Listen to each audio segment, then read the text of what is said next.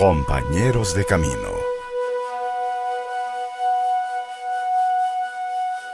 Y ahora le invitamos a compartir la vida de uno de nuestros compañeros de camino. Escuchemos con atención. Le invito a que abramos las páginas de nuestro santoral, el libro de oro de ejemplos de vida y de santidad de nuestra Madre, la Iglesia. Y en este día tan trascendental recordamos la memoria litúrgica de Nuestra Señora de Guadalupe. Del 9 al 12 de diciembre de 1531 tuvo lugar en México un acontecimiento trascendental que marcará la vida de los pueblos de América, las apariciones del Tepeyac. El Señor elige a los pequeños y sencillos para manifestar la grandeza de su amor era una madrugada fría del sábado 9 de diciembre de 1531 cuando Juan Diego iba presuroso a participar en los divinos oficios entre la Telolco, cuando al pasar por el cerro llamado el Tepeyac, escuchó asombrado, oigo cantos de pájaros de forma suave y silenciosa. Y se preguntó, ¿por ventura soy digno de lo que oigo? O quizás sueño. Me levanto de dormir. ¿Dónde estoy? ¿Acaso en el paraíso terrenal? ¿Es lo que nos habían dicho nuestros mayores? ¿Acaso ya estoy en el cielo? Y de repente una voz amorosa le llama, Juanito, Juan Dieguito. Él de un brinco va a donde escucha aquella voz y encuentra a una señora vestida de resplandor, radiante como el sol, que le pregunta, ¿A dónde vas? Él respondió, a Tlatelolco, a escuchar las enseñanzas de los sacerdotes. La señora le indica que es la Virgen María, Madre del verdadero Dios por quien se vive, y le manifiesta su voluntad Deseo vivamente que se me erija aquí un templo para en él mostrar y dar todo mi amor, compasión, auxilio y defensa. Pues yo soy tu Madre piadosa y lo haré mostrándotelo a ti y a todos, a los moradores de la tierra y a los demás amadores míos que me invoquen y en mí confíen. Ahí escucharé sus lamentos y remediaré sus miserias, penas y dolores. Ve y dile al obispo mi deseo. Anda y pon todo tu esfuerzo, que yo te recompensaré.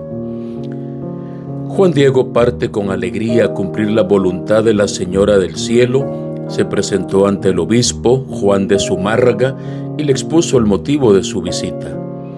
El obispo, luego de escucharlo, lo despidió muy amablemente, pero sin prestarle atención.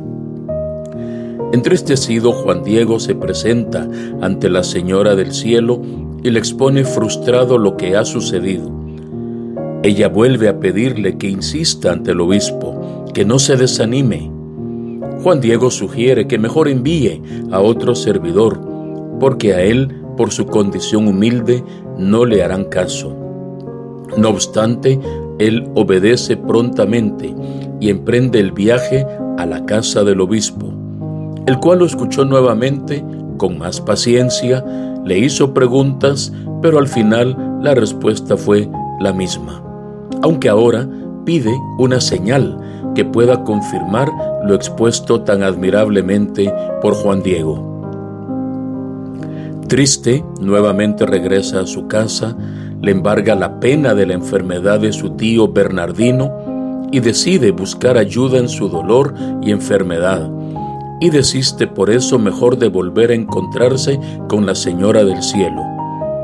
Buscando una ruta diferente a las anteriores, parte para la ciudad cuando sale ella a su encuentro y lo conforta con palabras tiernas.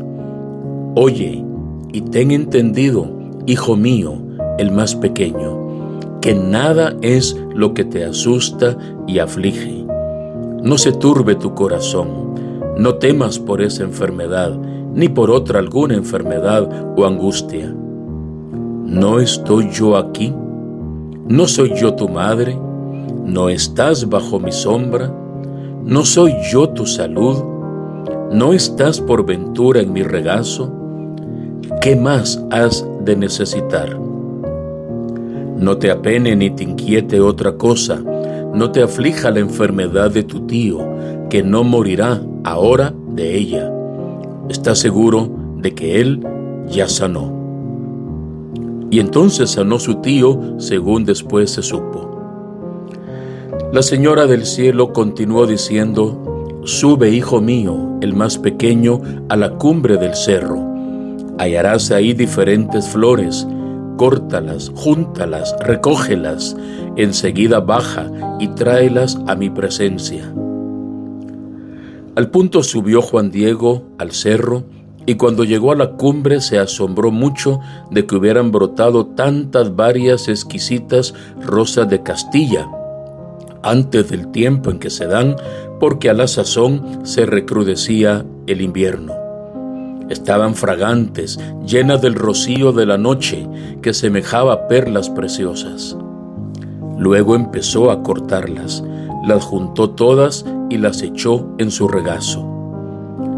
Se las entrega a la madre y ella le pide que solo delante del obispo despliegue su manto y que éste viera en ello la prueba solicitada. Y así lo hizo Juan Diego. Luego de presentarse y dialogar con el obispo, extendió el manto en su presencia, y al caer las flores quedó estampada la imagen de Santa María de Guadalupe, de la forma en que todavía hoy se conserva en su santuario en su casa del Tepeyac, casa pedida por ella para manifestar ahí misericordia. El obispo de rodillas pidió perdón, expuso a veneración pública el ayate de Juan Diego con la imagen milagrosa y comenzó luego la edificación del templo solicitado donde hasta el día de hoy ella continúa oyendo los lamentos y remediando las miserias, penas y dolores de sus hijos. Hoy acudimos a la poderosa intercesión de nuestra Madre, proclamada por la Iglesia reina, patrona, emperatriz de la América Latina. Invocamos su poderosa intercesión, a ella que nos ha recordado, ¿por qué te preocupas? ¿No estoy yo aquí, que soy tu madre? ¿No estás por ventura en mi regazo? Sintámonos hoy cobijados y abrazados por la ternura maternal de Santa María de Guadalupe, a quien hoy nuevamente le volvemos a decir, ruega por nosotros, Santa Madre de Dios, para que seamos dignos de alcanzar las promesas y gracias de nuestro Señor Jesucristo. Amén. Hemos escuchado la vida, el ejemplo y la santidad de un compañero de camino. No olvidemos que todos los fieles cristianos de cualquier condición y estado, fortalecidos con tantos y tan poderosos medios de salvación, son llamados por el Señor, cada uno por su camino, a la perfección de aquella santidad con la que es perfecto el mismo Padre. Gracias por su sintonía. Imitemos el ejemplo de nuestros compañeros de camino